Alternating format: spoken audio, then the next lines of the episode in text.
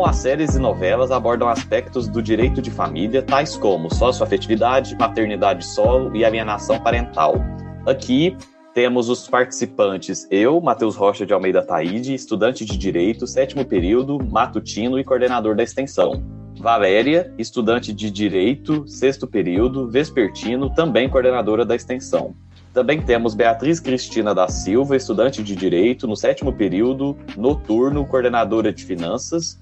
Letícia do Nascimento Mota, estudante de Direito, sétimo período, matutino, membro da extensão.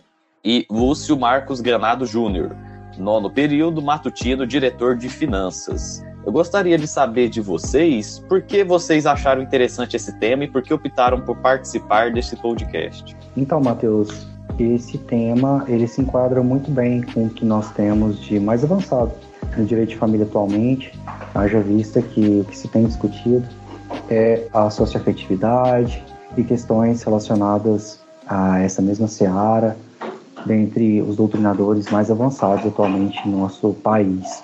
É um tema muito rico e eu fico muito feliz de participar porque é um tema que eu gosto muito, eu particularmente é, trabalho com esse tema atualmente e sem dúvidas nenhuma é um tema que, que me chama muito a atenção pela questão do bem-estar das pessoas como um todo. Eu acho que é um tema que, que ele sempre vai estar em pauta em nossa sociedade.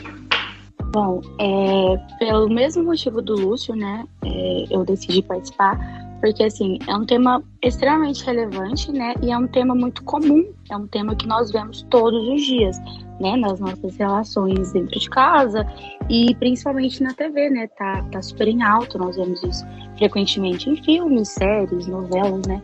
No contexto é, é, geral. E, como luz, eu gosto muito, muito, muito do tema, é, porque o direito de família é, ele envolve estrutura, né? Ele envolve proteção e organização da família. E essa questão da proteção da família é uma coisa que me, me envolve muito e me faz sentir bastante interesse pelo tema. Gente, assim como todo mundo falou, eu também, apesar de achar um tema super relevante e muito importante a gente assimilar a ficção, as coisas que acontecem em séries, em filme e trazer para o nosso dia a dia, relacionar com coisas importantes que a gente vive, que a gente estuda e falar sobre direito de família, falar sobre é, esses temas é muito importante. E eu gosto muito e achei super relevante. Realmente, é, meu interesse em participar foi um pouquinho do que cada um falou, mas eu fiquei muito mais interessada em debater o assunto com vocês. É, eu acho interessante o seguinte: ter na, nas novelas, séries, porque acaba aplicando o que a gente vê na lei no, no dia a dia, na retrata bem a sociedade brasileira atual. Basicamente isso.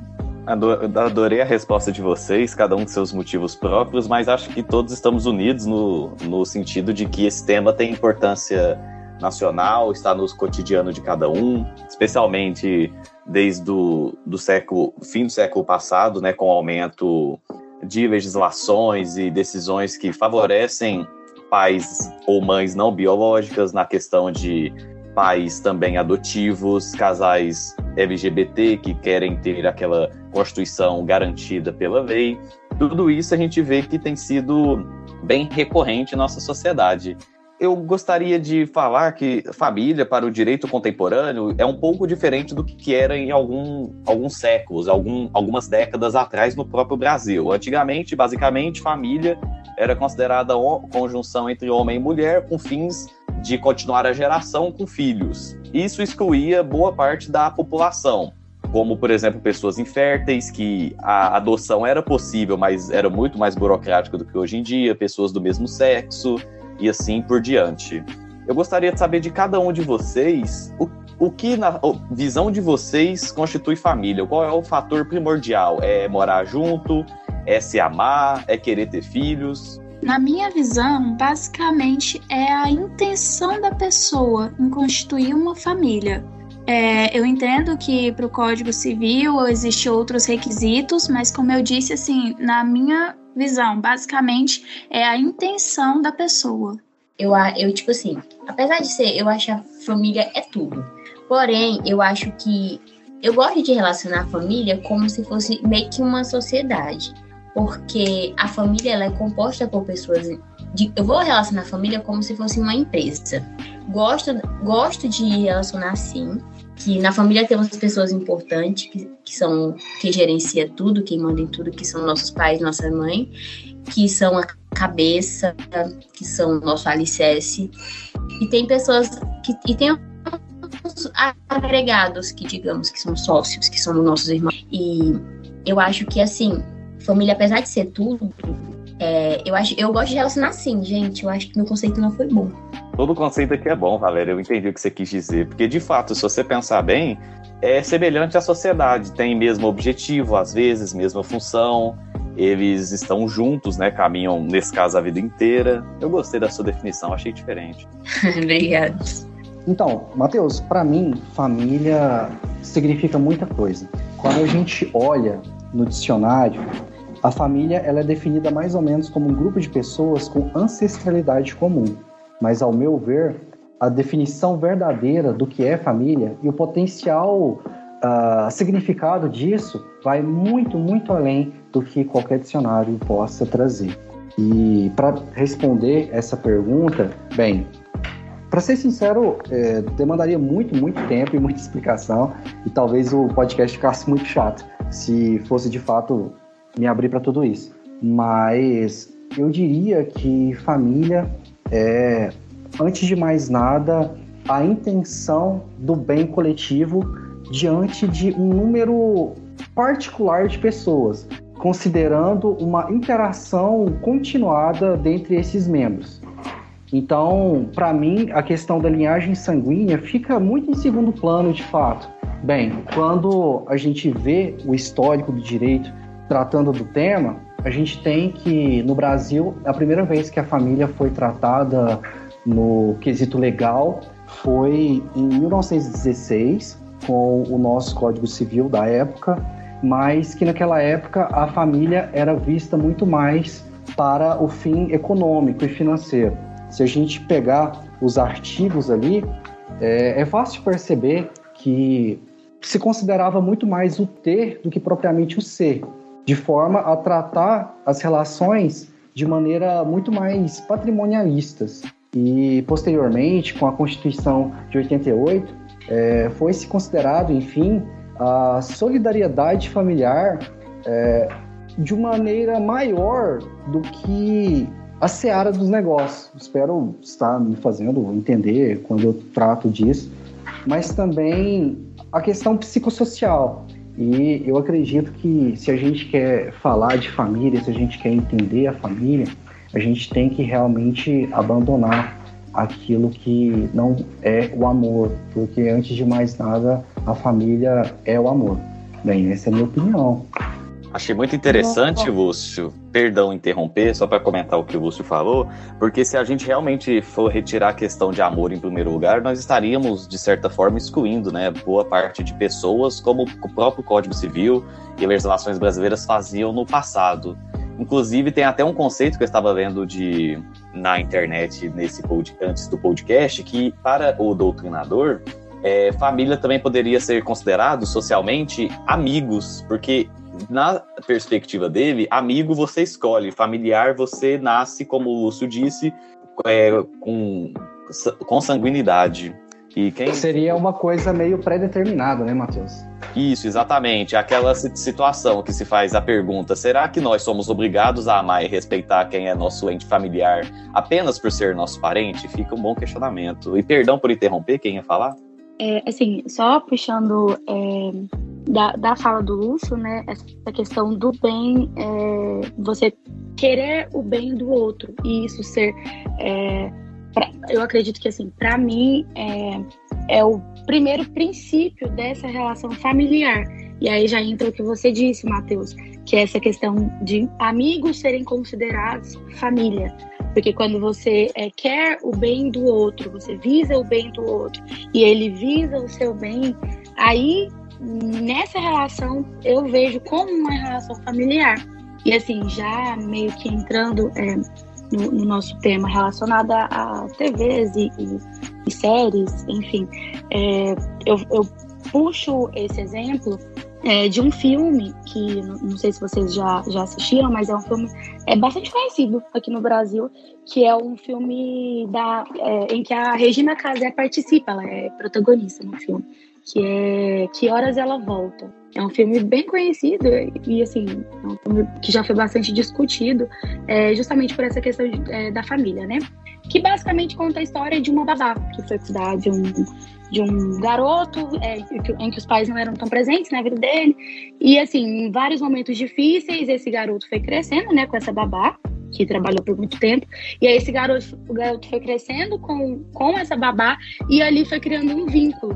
E aí isso é para esse garoto é, é muito forte e ele vê essa babá como uma integrante da família dele. Então assim, é, ele gosta dela, ela gosta dele, ela quer o bem dele e ele quer o bem dela. E aí isso constitui assim uma relação familiar. Eu vejo isso como família. Você querer o bem do outro e o outro querer o seu bem. Não é necessariamente você morar na mesma casa que a pessoa, não é necessariamente você ter um vínculo é, sanguíneo com essa pessoa, mas sim essa questão de querer o bem dessa outra pessoa, né?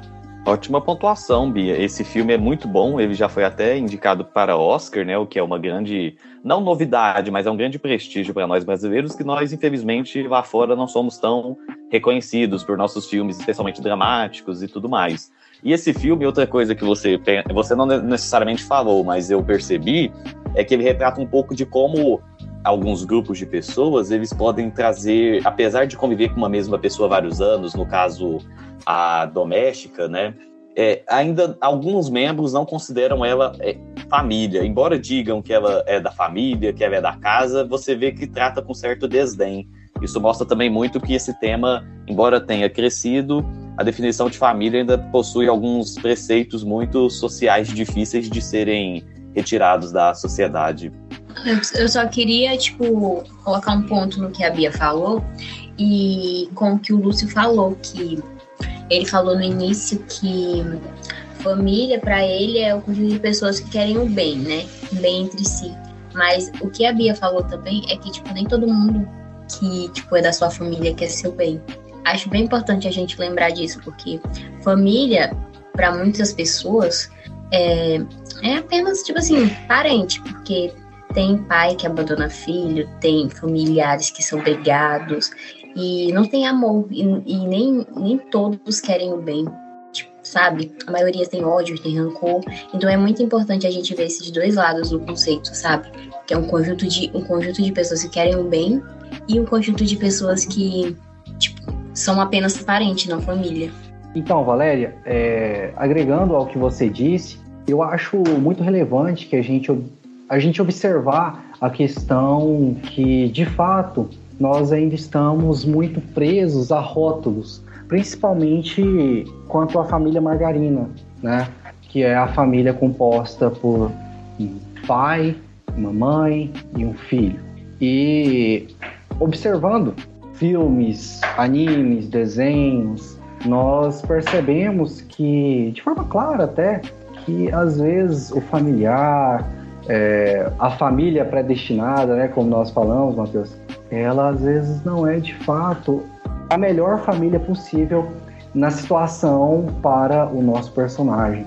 Como, por exemplo, a, a história do Harry Potter, quando os pais do Harry, a Lilian e o Tiago, eles morrem e são assassinados, o Harry ele é mandado para viver junto com a tia Petúnia e o tio Walter é, numa casa onde ele viveu até os 16, se eu não estou enganado, sendo apenas um agregado, tratado assim, porque de fato o, o filho que eles tiveram, o filho biológico que eles tiveram é que era o filho amado e o Harry às vezes era tratado até como um, mero empregado ali por eles, né?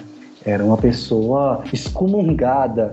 E aí quando o Harry ele descobre o mundo mágico e ele vai então para Hogwarts. Ele conhece o Hagrid, ele conhece o Dumbledore, ele conhece a professora Minerva e esses tratam ele como ele nunca foi tratado. Então, essa mensagem que a J.K. ela traz para a gente é também que o que nós precisamos de fato é, não é desistir de viver em sociedade, não é desistir da família, mas saber reconhecer a família, saber enxergar a família é, muito além da linhagem sanguínea. Outro ponto que é muito interessante, outra história, na verdade, que é muito legal da gente pensar, é a história do Batman. Os pais do Batman, ele, eles são assassinados também, e aí o Batman, enquanto Bruce Wayne, ele é criado junto a, ao Alfred, que até então era um mero mordomo para a família, mas que diante da situação ele se torna o pai, a mãe, o irmão, o tio, ele se torna ah, o necessário para o Bruce crescer e se tornar um, um grande herói, né? Então, eu acho que é muito interessante a gente pensar que de fato seja necessário derrubar ah, os rótulos de ah, aquele que me ama mais é o meu pai, aquele, aquela que está mais preparada para me criar, para me amar e para me ensinar as coisas da vida é minha mãe. Não, de repente não é. De repente, aquele que melhor vai lhe criar, melhor vai lhe amar, que mais vai lhe amar e que melhor vai lhe proporcionar uma vida boa é um, uma pessoa que não tem nenhuma relação com você pelo sangue mas pelo coração, pelo amor. Eu achei interessante essa fala do Lúcio sobre o Harry Potter e eu queria fazer uma pontuação em relação a essa época que o Harry esteve com os parentes dele sobre a, questão das diferenças na, da, na família. É, eu me recordo que o Harry era sofria diversas agressões por parte desses parentes devido às diferenças dele.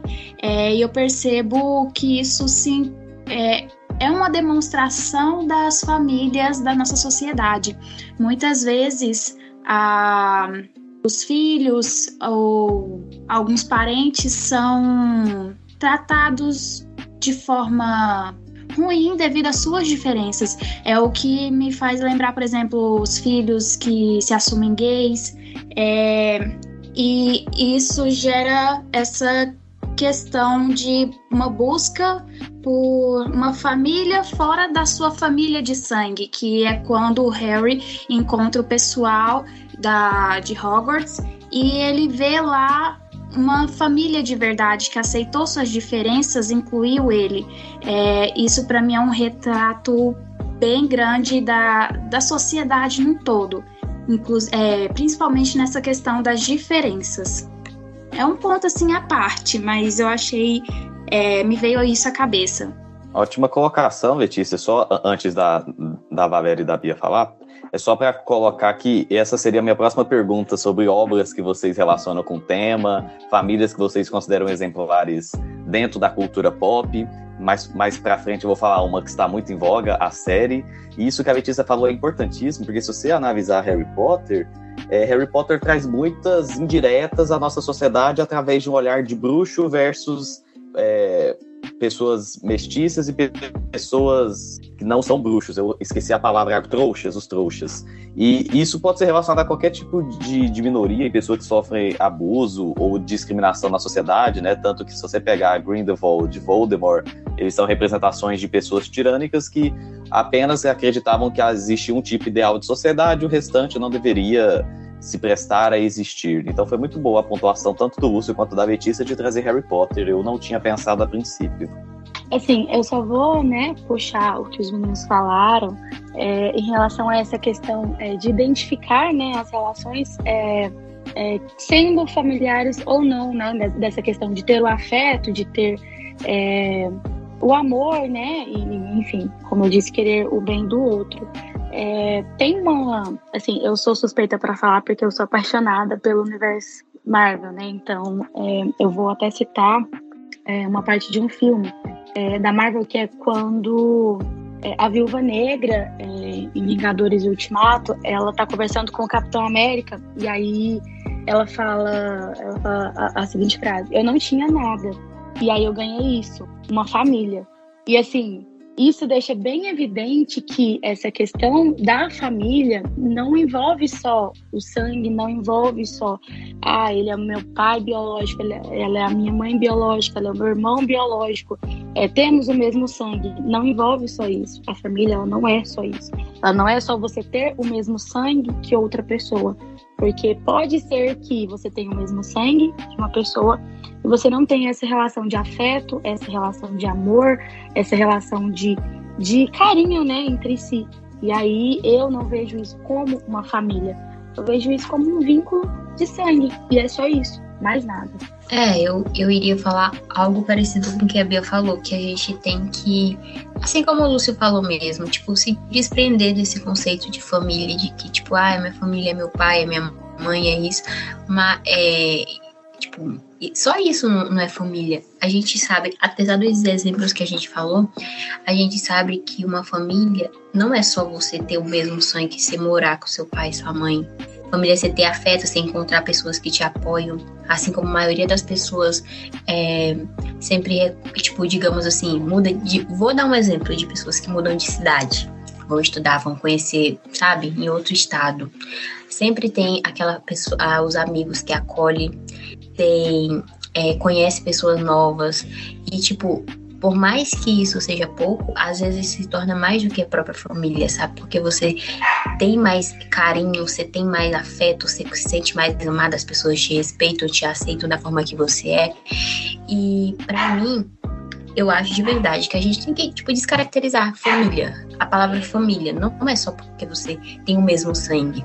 Família é você se sente bem e acolhida por um, um, um círculo de pessoas. Feitas as colocações de vocês duas, acredito que todos aqui falaram, né?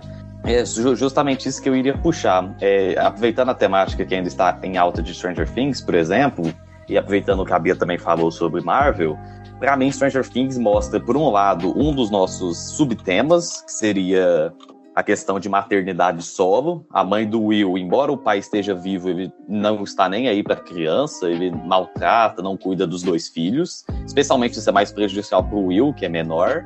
E a mãe, você percebe que ela faz de tudo para tentar tanto ser uma ótima mãe quanto ser a, é, a que sustenta a casa. Isso causa uma pressão muito grande né, na figura materna. Então eu acho que Stranger Things é muito boa e como ela está no, ainda no, em alta no Twitter, nas redes sociais, muita gente está falando, tanto que a segunda parte vai chegar em julho, esse foi um dos motivadores para fazer esse tema também do podcast. E outra coisa é a questão da Marvel, que eu gosto de relacionar com WandaVision e também com Doutor Estranho. Eu não sei se todos assistiram, mas no, em WandaVision você vê a importância que tem uma família para uma mãe, especificamente para o pai também, o Visão, mas foca-se mais na Wanda.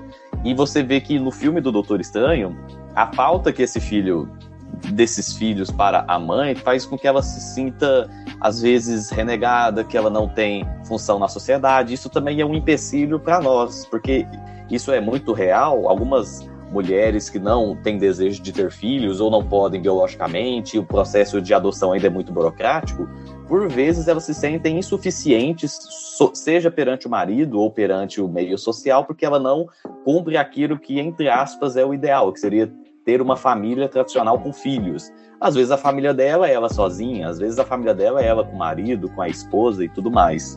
Então, gostaria de trazer isso em voga também na percepção de vocês, qual a maior dificuldade de um pai ou de uma mãe em cuidar do filho quando esse cuidado não tem amparo de outras pessoas? Por exemplo, uma mãe que cuida sozinho dos filhos porque o pai ou faleceu ou não está nem aí para as crianças. Essa questão que você trouxe é, um comento agora, para mim a maior dificuldade sobrecai sobre a mãe, né? A gente vê no nosso dia a dia nossas vizinhas.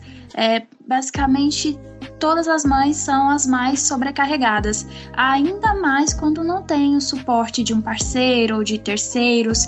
É, essa questão que você falou sobre a mãe, é, ou no caso um pai, né, serem pais, carreira solo, me lembra a, um filme muito famoso nacional, é, Minha Mãe é uma Peça.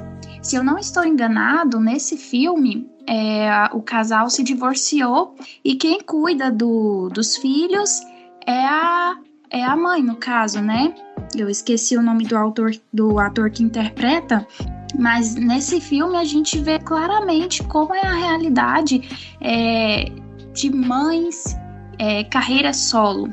É muito difícil, pesado e outro fugindo um pouquinho do, da sua pergunta, mas eu acho que pode ser importante lá na frente.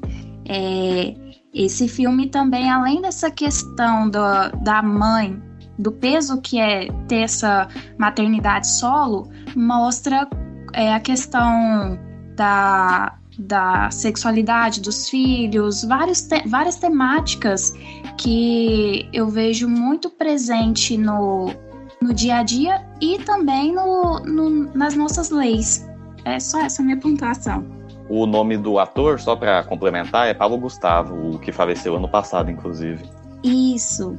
Eu acho, assim como a Letícia, eu concordo com o que ela falou e vou apenas pontuar. Eu acho que a maior dificuldade sempre vai recair sobre a mãe, principalmente pela visão da sociedade. A gente ainda vive uma sociedade tão machista e, sabe, eu falo, tipo, eu falo por mim mesmo. Minha, eu nunca tive pai. Minha mãe sempre me criou. E eu sei a dificuldade que foi, entendeu? Então, a maior dificuldade, a maior. É, é sempre para a mãe, porque ter uma mãe, so, uma mãe solo, ela tem que cuidar do filho, ela tem que cuidar da casa, ela tem que levar o filho na escola, ela tem que, que ir fazer compra, tem que trabalhar. E, tipo assim, sem amparo, sem, sem nada, ela tem que se virar em 40, em 50 para dar conta de tudo. E mesmo assim, ainda ser uma boa mãe.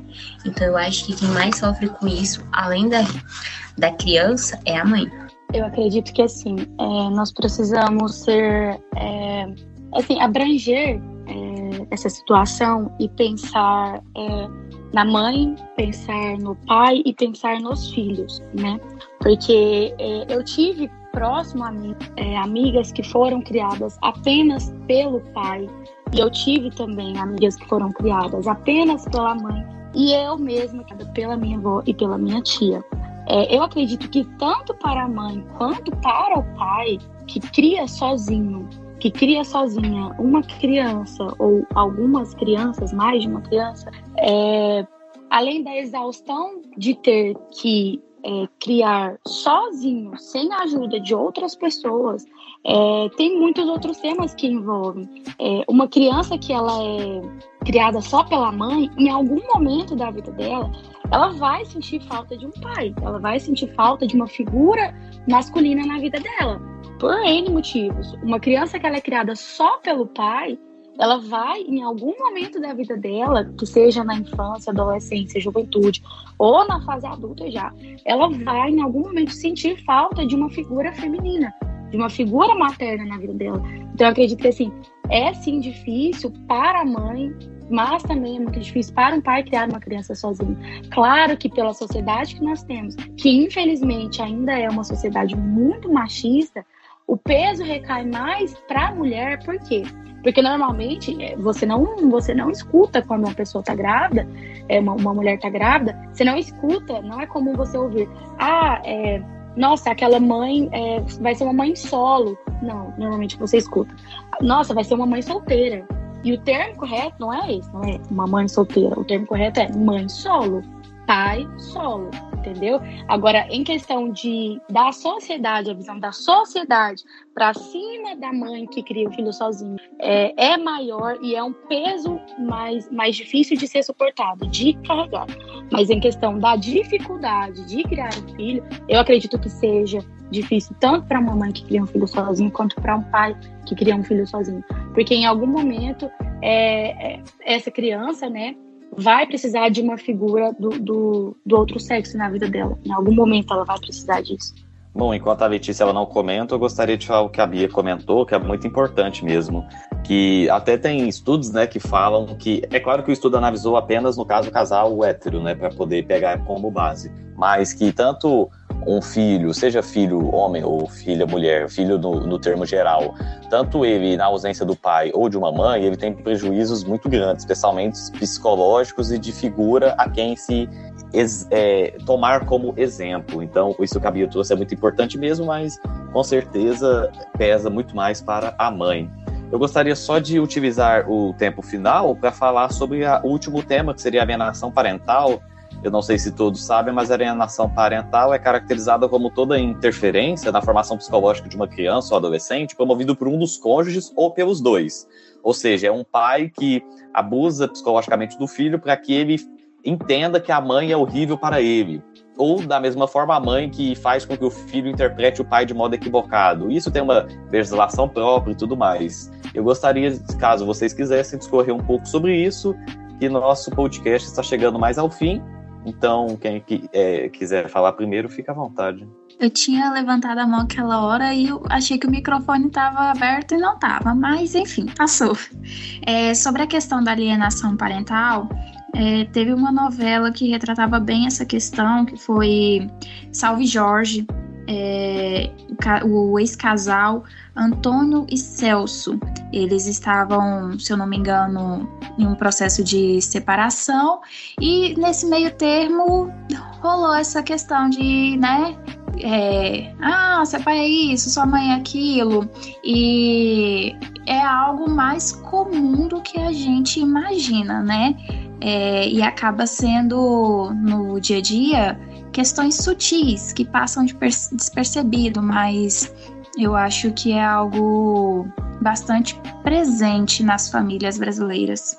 Ah, enquanto a Bia entra, eu gostaria de citar sobre a alienação parental. É, gostaria de citar a novela que está bem alta agora, que seria Pantanal. O que que acontece? A mãe do jovem passou anos e anos falando que o pai dele estava morto, que pai dele não ligava para ele quando estava vivo, que era isso e aquilo, e falava mal e não deixava o menino saber que o pai dele estava vivo, não deixava o menino ir atrás, renegou várias vezes quando o pai dele foi atrás dele quando era criança. E aí a gente tira, assim como a Letícia falou, um exemplo muito muito presente na nossa sociedade, porque o que a gente mais vê nas famílias, principalmente quando tá em situação de divórcio, quando o pai divorcia ou eles separam, o que mais tem é isso, a mãe ou a mãe falando mal do pai ou o pai falando mal da mãe e a criança cresce com aquilo na cabeça, tipo assim, ai, meu pai não vem atrás de mim porque ele não gosta de mim, minha mãe sempre falou. Aí o, o menino fica, nossa, minha mãe me abandonou porque ela foi procurar outra família, não gostava de mim, meu pai sempre falou isso. Então eu acho que isso é muito presente na nossa sociedade e isso dificulta e prejudica muito o filho.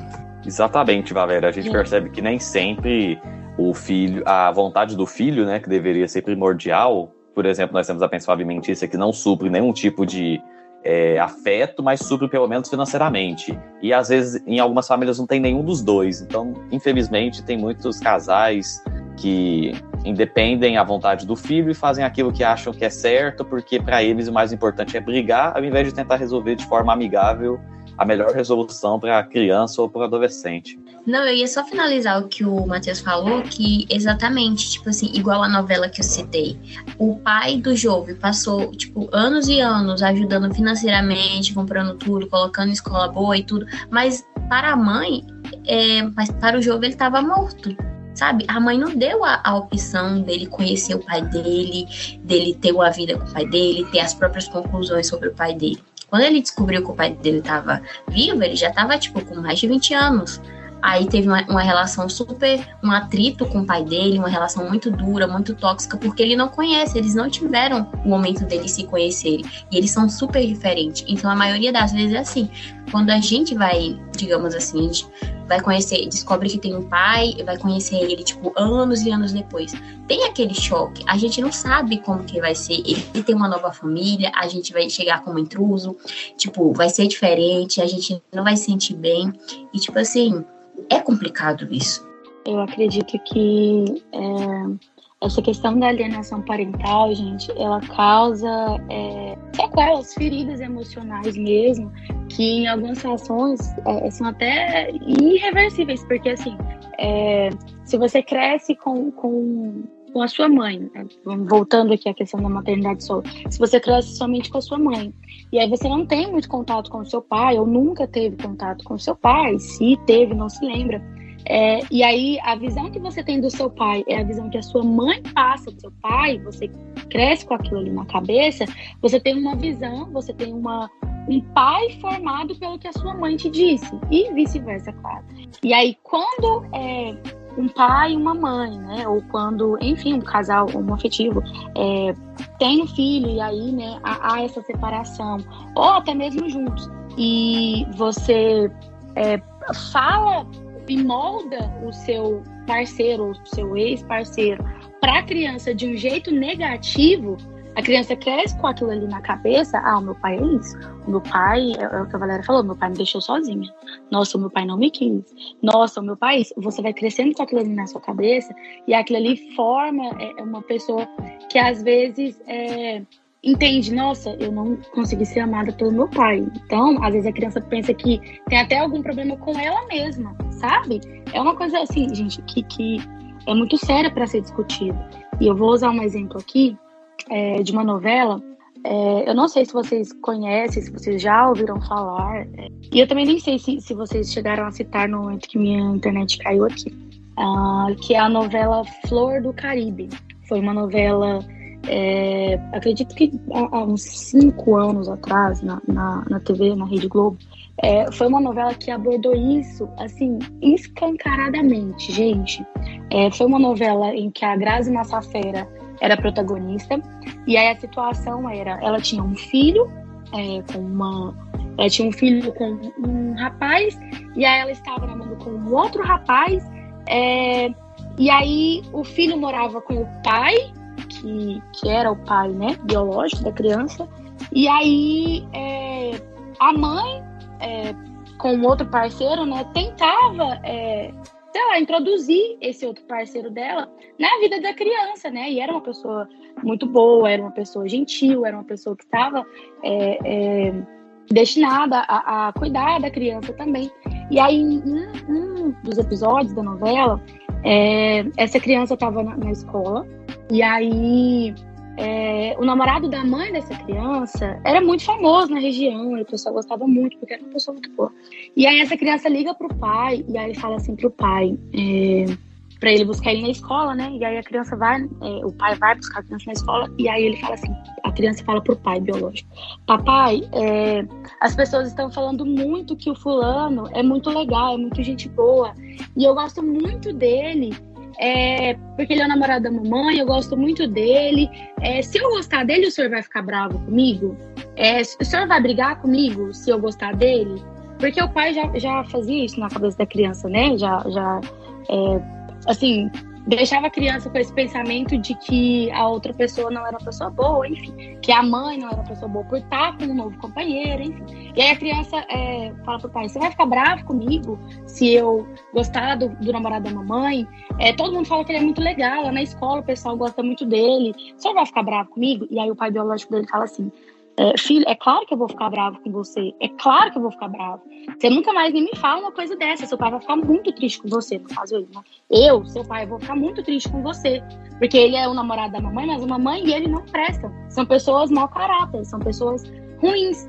Então, assim, o pai, é, fazendo uma situação toda na cabeça do filho, para que o filho não goste da mãe, para que o filho não goste do companheiro da mãe, para que o filho tenha uma ideia totalmente errada da mãe do que a mãe está fazendo. E o que? Isso gera na cabeça da criança, isso é só uma novela, mas isso acontece é, é, frequentemente, é muito comum a gente ver isso. Isso gera na cabeça da criança um pensamento totalmente errôneo, um pensamento totalmente é, é, bagunçado. A criança fica com aquilo ali na cabeça e ela não entende aquilo ali, porque ela, é uma criança é, tá muito difícil é, para ela compreender isso. Ah, mas por que, que a minha mãe é uma pessoa ruim? Minha mamãe tá com outro, tá com outra pessoa que não é meu pai, mas por que, que ela é ruim? Por que, que a outra pessoa é ruim?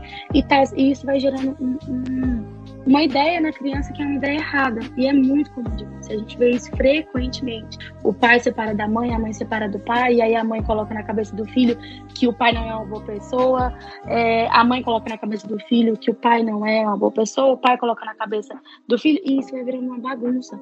E isso vai virando uma bagunça na cabeça da criança. Na cabeça da criança. Ela pode. É, assim, eu, eu tava até vendo alguns estudos que isso diz. É, é nos estudos dizem que a criança ela pode ter uma perda no rendimento escolar, ela pode ter um aumento de agressividade, ela pode ter insegurança, ela pode ter é, doenças mentais, tipo, como ansiedade, pânico, depressão, tudo por conta de uma alienação do pai, ou da mãe, no caso, né, contra o outro é, pai ou mãe. Não, só para complementar, gostei muito da fala de vocês. Infelizmente o Lúcio não pôde comparecer até o final mas devido ao horário já deu nosso tempo, então eu gostaria de agradecer a todos vocês por participarem do último podcast do primeiro semestre da LAAD. E segundo semestre tenho certeza que vocês vão participar muito mais. A Bia, a Letícia, a Valéria falaram que iam ficar com, com vergonha, que são tímidas, mas arrasaram. Então eu gostaria de agradecer novamente e está por encerrado esse podcast. A gente que agradece, Matheus. E até a próxima, meninas. Muito obrigada. Gente, obrigada, Foi excelente, obrigada. gente.